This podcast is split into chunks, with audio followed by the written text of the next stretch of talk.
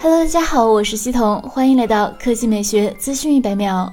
大家都知道。苹果作为一个十分注重人体健康的企业，在产品的医疗检测方面的功能十分完备。苹果早在二零一八年推出的 Apple Watch Series 四上就推出了 ECG 心电图检测功能，可以方便让用户随时随地了解自己的心脏状况，可以避免一些意外情况的发生。但是由于该功能属于医疗器械属性，而苹果此前未能成功通过药监局的医疗器械认证，因此在国内并不能使用该功能。苹果还将其在手表中完全屏蔽，导致国行用户。无法使用。现在好消息来了，苹果终于获得了药监局认证。国家药品监管管理局发布的二零二一年六月二十五日医疗器械批准证明文件待领取信息，其中第一项是美国苹果公司 Apple Inc 的移动心电图房颤提示软件，注册证编号为国械注进二零二一二二一零二二三。根据此前苹果健康 App 里心电图功能泄露介绍，如果启用服务后，可以在 Apple Watch 上做心电图，心电图 App 会使用 Apple Watch 的数码表冠记录。心跳，然后 App 会检测出是否出现房颤、心律不齐的一种形式。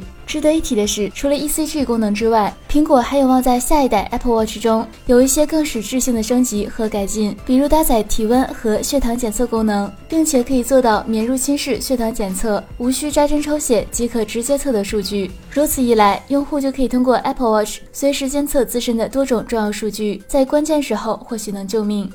好了，以上就是本期科技美学资讯每秒的全部内容，我们明天再见。